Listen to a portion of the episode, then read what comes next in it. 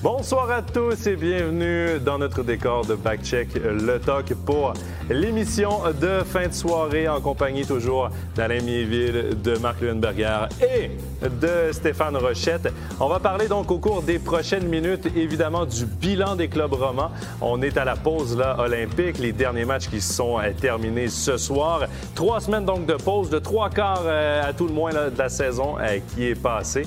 Et messieurs, j'ai le goût de vous entendre tout d'abord sur votre surprise romande de ce trois quarts de saison. On va commencer avec toi, Alain. Euh, la surprise, c'est clairement Fribourg. On ne les voyait pas premiers avec autant de points maintenant dans la saison. Mais en même temps, Marc, Fribourg a terminé troisième l'année passée. Euh, je te demanderais, est-ce que surprise, on peut inclure peut-être la Chébienne, qui a été éliminée en pré-playoff l'année passée et qui, depuis le début de la saison, est dans le top 6 de- de- du classement? Bah, Fribourg, je dirais, surprise qu'elle soit, que l'équipe soit aussi, je dirais, régulière et au premier rang et, aussi sereine. Euh, que bien, ça soit une surprise qui soit pas forcément, parce que ça fait 3-4 ans qu'ils sont toujours dans ces rangs-là. Surprise peut-être oui, dans le sens que ils n'ont pas eu ce gros trou qu'ils ont d'habitude. Ils ont toujours été euh, dans les, dans les 4-5, euh, pendant tout le championnat, ils sont aussi restés très réguliers. Alors pour moi, c'est plus Fribourg, la surprise par rapport à la qualité et à la régularité. Bien aussi un peu, parce que l'année passée, c'est vrai, mais bon, on, espérait puis on sentait qu'avec le retour de, Turmanes, euh, Turmanen, qu'il y ait à nouveau cet esprit, ce- cette solidité dans le jeu comme il y avait deux ans. Steph, Fribourg, évidemment, qui, qui a été une surprise, surtout en début de saison, d'être premier. Maintenant, on réussit à tenir Ouais. sur le long. ouais. Euh, Est-ce que pour toi, c'est clairement les favoris à ce temps-ci de l'année, là, avec cette pause qui. Si la saison se termine aujourd'hui, est-ce que c'est tes favoris? Je ne sais pas si je parierais ma fortune sur Fribourg, mais on peut pas les considérer, on doit les considérer comme faisant partie des favoris. Pas parce que tu es premier au classement que tu vas forcément être champion à la fin du champion. On l'a vu, c'est pas, pas tout le temps une vérité. Mais on peut pas passer à côté de Fribourg. Ils sont tellement constants de la façon qu'ils jouent tout. Tout est facile cette année, tout est, tout est juste. Vraiment, ils ont une saison extraordinaire à tout point de vue. Chapeau, chapeau, chapeau. Maintenant, est-ce qu'ils vont aller jusqu'au bout? Si c'est ça que tu me demandes, je sais pas. Moi, je pense qu'ils vont peut-être manquer un peu de grit à la fin, un peu de, de, de hargne. Je pense que c'est une équipe qui pourrait être sortie de sa zone de confort assez facilement par une équipe qui va jouer physique, qui va essayer de sortir la carte de l'intimidation un petit peu, etc. Je suis pas certain qu'il y a beaucoup de méchanceté ou beaucoup de gars qui vont riposter à part Brod Brodin. hein. Il y a, il y a- Souter qui est grand, mais qui n'est pas très méchant, etc. Di Domenico. Domenico. Mais Domenico, il sort de sa game lui-même. Lui, il est Ouais, capable de jouer comme ça, mais lui, quand il joue comme ça, il joue plus au hockey. Puis on a besoin que ce soit lui. C'est le meilleur joueur offensif de cette équipe. On a besoin de lui qui joue au hockey. C'est ça le danger du Domenico, c'est que toutes les autres équipes se disent on va lui faire péter les plombs, on va le sortir de sa game. C'est ce que, c'est ce que a fait l'année passée. Vous vous souvenez, ça, a tourné la série. Alors, on doit les considérer comme favoris parce que je ne vois pas pourquoi il ne continuera pas à bien performer. Est-ce qu'ils vont se rendre jusqu'au bout? Je ne parierais pas à ma chemise. Je pense que Zug est très, très fort. Ils ont tout ce qu'il faut, encore une fois. Et puis, euh, Zurich, moi, je pense que Zug et Zurich demeurent les favoris pour le titre. Mais Fribourg, il faut les considérer. Alain, Fribourg, l'année passée, était très Bérat dépendant, on va se le dire. Euh, cette année, beaucoup moins parce que l'ensemble de l'équipe joue bien. Euh, mais l'utilisation de Reto Berra reste quand même pour moi un problème. Est-ce que tu vois un peu la même chose? Parce que là, il a été utilisé beaucoup depuis le début de la saison, va aux Olympiques. Au retour, est-ce qu'on utilise beaucoup Hughes pour la fin de la saison en sachant qu'on va peut-être perdre un peu des points, mais qu'on assume et que c'est les playoffs qu'on vise? Après, ça, c'est Dubé qui va parler avec les gardiens. C'est Dubé qui va parler avec Reto. Qu'est-ce que tu as envie? Est-ce que tu as envie de jouer ou pas? Personnellement, pour avoir fait deux saisons avec, avec Berra à Bienne, où une saison, il a été stratosphérique, c'est lui qui nous a qualifiés pour les playoffs, il, il est capable de tenir. Et l'équipe qu'il a a clairement un avantage sur les autres équipes. Donc pour moi, il peut clairement tenir la longueur. Maintenant, c'est, il n'a il a plus le même âge. Puis je pense que c'est lui avec Dubé qui vont discuter, qui va dire oui, je suis capable, non, mets-le. Parce que là, à Fribourg, on n'a plus besoin de points. Ils seront de toute façon, je pense, dans les deux premiers. Et puis ça, c'est vraiment lui qui va choisir avec Dubé s'il va jouer plus ou moins. Mais il peut clairement tenir la distance. Bon, évidemment, Fribourg fait l'unanimité sur probablement la surprise ou la meilleure tenue depuis le début de la saison. Si on se penche maintenant sur Bienne, Marc, euh, est-ce que la pause peut, être salutaire pour une équipe comme ça, qui est euh, quatre, défaites en cinq matchs, euh, qui là va avoir un peu de repos pour arriver à la fin de la saison, peut-être au, sommet de la forme? Je pense que ça peut leur faire du bien. Hein. Il ne faut pas oublier cette, cette saison, malgré tout ce qu'ils ont bien passé. Ils ont eu des phases où ils avaient 7 à 8 joueurs, dont 4, 5, 6 joueurs clés blessés. Ils ont quand même pu jouer avec des, euh, des Carafa, avec euh, des Gilets en colère, avec beaucoup de jeunes, où ils ont pu tenir le rythme. Et là, il y a à nouveau quelques-uns qui sont blessés. Kratgeb, par exemple, fait quand même des joueurs importants dans, l'alignement et dans la stabilité.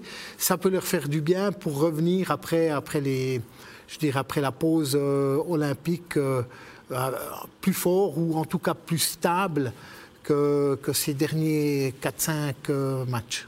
Stéphane, ton analyse du HC Bien depuis le début de la saison? Ben, écoutez, je pense qu'ils moi, je les sont à peu près là où je les attendais. Euh, là, ils sont classés dans les playoffs, mais ils ne sont pas non plus dans les tout premiers.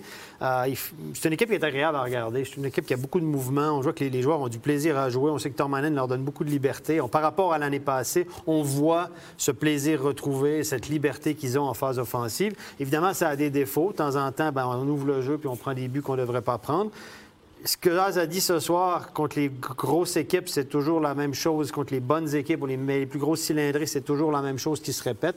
Et je pense que le problème de Bienne, c'est justement contre ces grosses équipes, parce qu'ils sont, ils ont une bonne équipe, mais ils sont, sont pas au niveau des meilleures équipes, à mon avis. Ils sont juste en dessous de Fribourg, en dessous de Zug, en dessous de Zurich, en tout cas dans ma tête, dans le jeu. Mais ça reste une équipe agréable à regarder, qui peut, sur un soir de pleine lune, t'en mettre plein la vue et puis battre n'importe qui dans cette ligue-là. Persuadé. Depuis le début de la saison, Bien qui a quand même pas été épargné par les blessures, on a décidé de signer un peu sur le tard un cinquième étranger parce qu'on y avait droit en raison du départ de Yanis Moser. Le choix s'est porté vers Laurie Korpikowski, qui n'a toujours pas marqué, a été également blessé.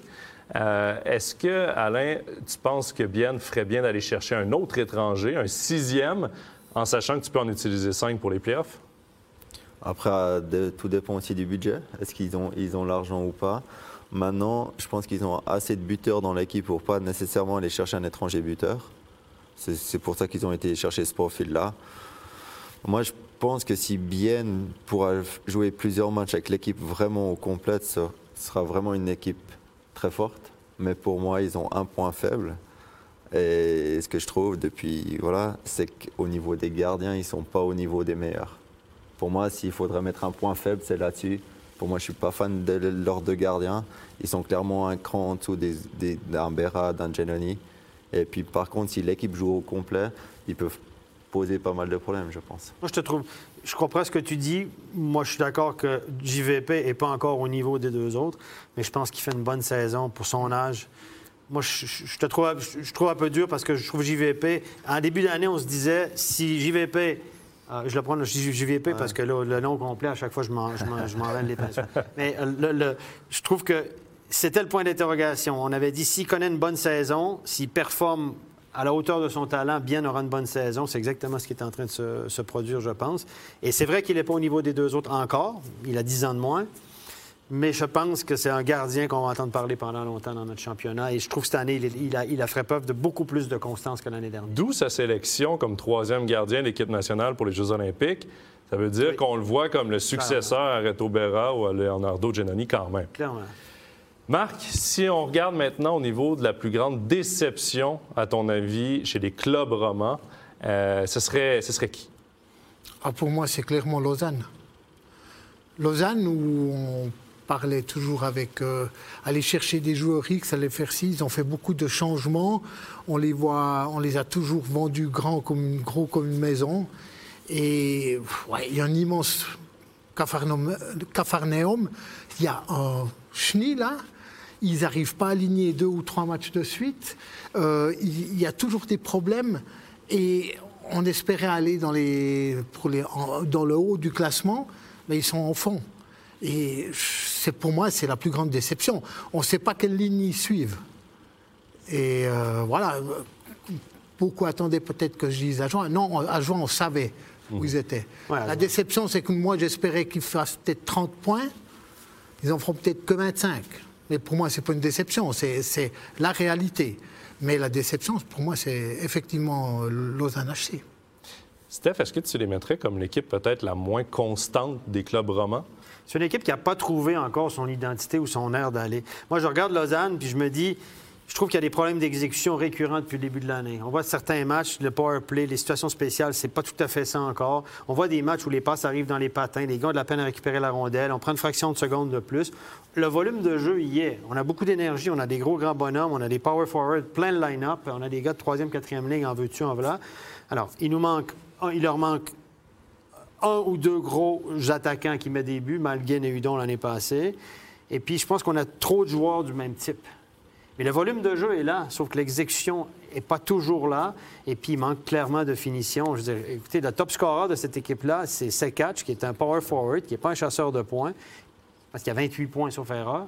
Et vous avez Berchi, qui est le futur pilier de Fribourg-Gotteron pour les sept prochaines années, sur le gars, à qui on a donné des millions pour construire sur lui à Fribourg.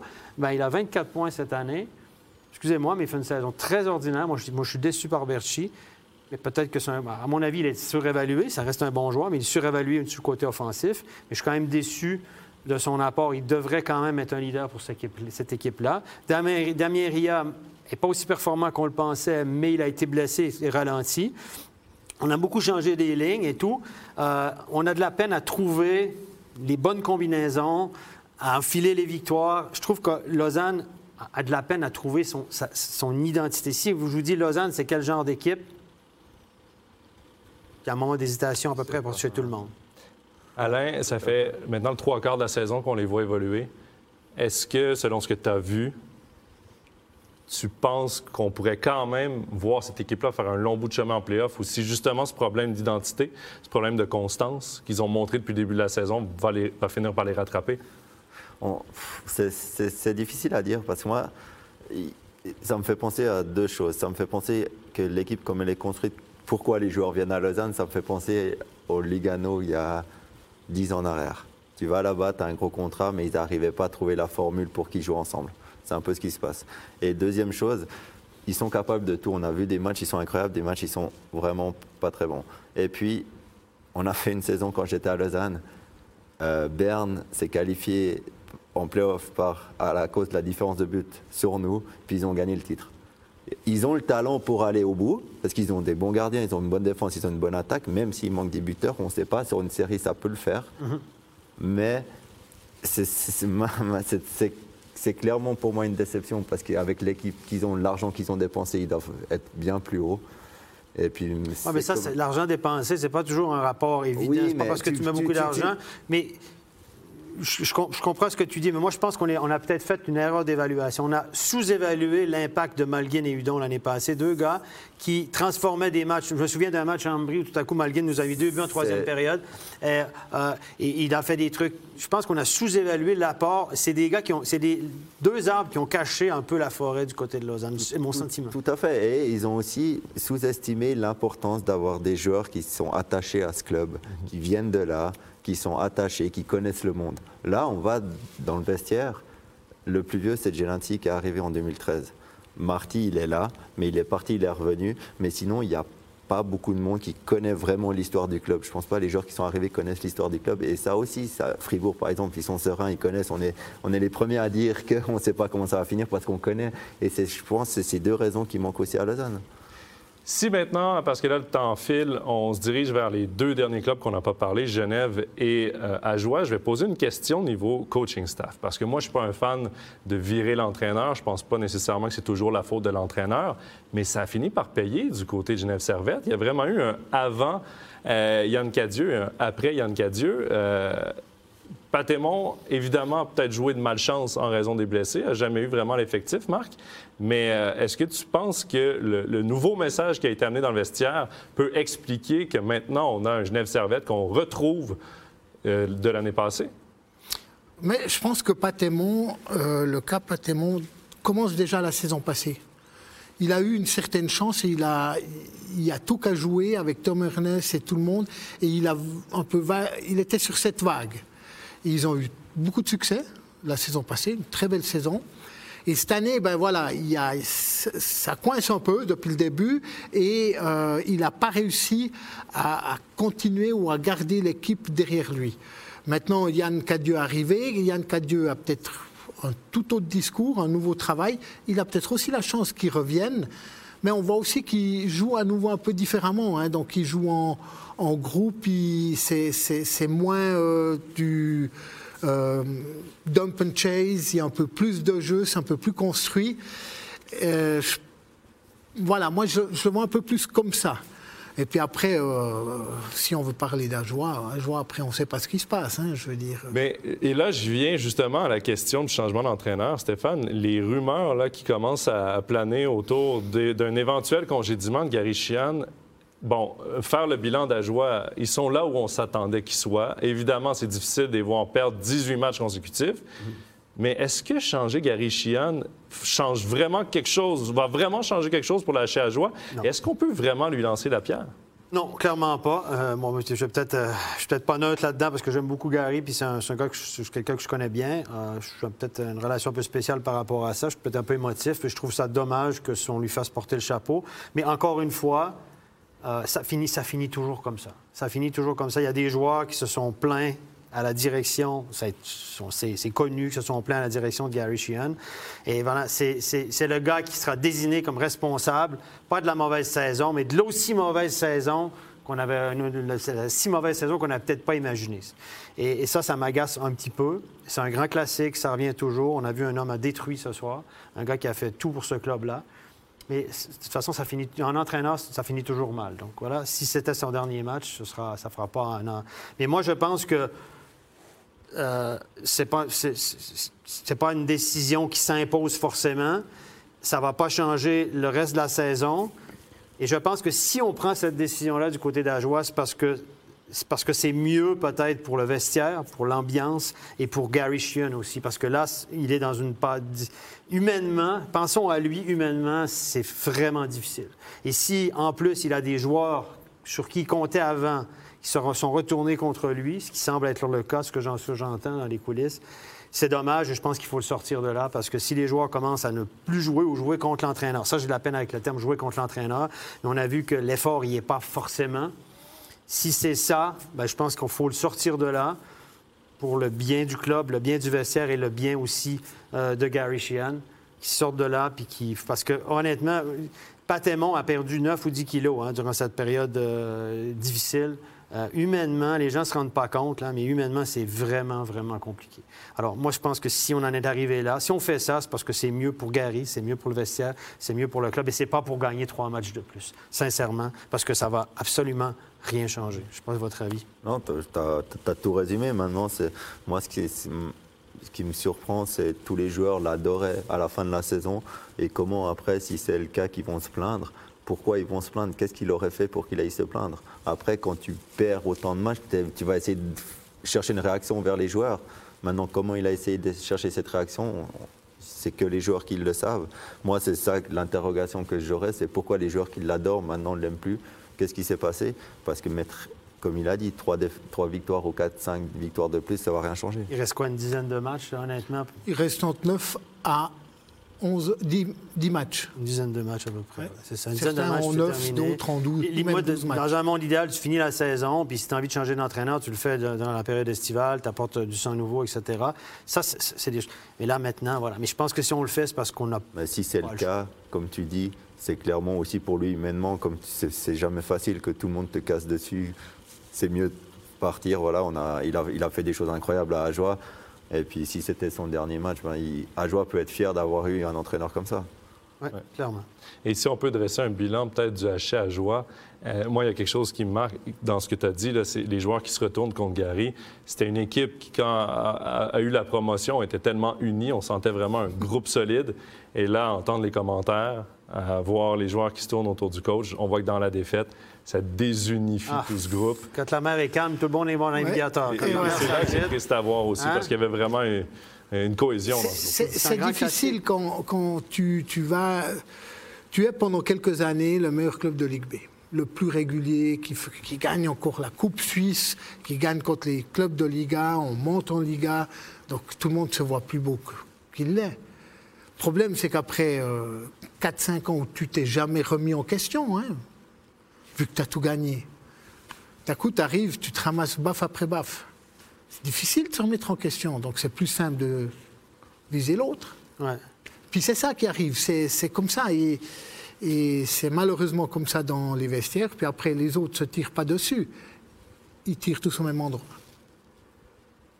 Bref. On verra, comment on verra, euh, ouais, on verra à partir du 22 février, donc, euh, pour la suite de cette saison de National League au retour des Olympiques. On aura droit évidemment à des bonnes courses pour les playoffs et les pré-playoffs. Et ensuite, ben, ce sera l'excitement de la fin de la saison et des playoffs. On aura évidemment beaucoup de spectacles à vous présenter sur MySports. Pendant les trois semaines olympiques, ben, il y aura toujours de la Swiss League. Il y aura également de la NHL euh, sur MySports. Ne ratez pas ça. Tout de suite après la conclusion de cette émission, euh, ne manquez pas notre nouvel épisode euh, du repas d'équipe. C'est Jonas Hiller euh, qui a cassé la croûte avec Christophe Huet et Laurent Meunier à Lamiéville. Marc Lundberger, Stéphane Rochette, merci beaucoup d'avoir partagé cette soirée avec nous. Merci également à toute l'équipe en régie pour l'excellente réalisation de cette émission. Portez-vous bien et à bientôt. Bye bye.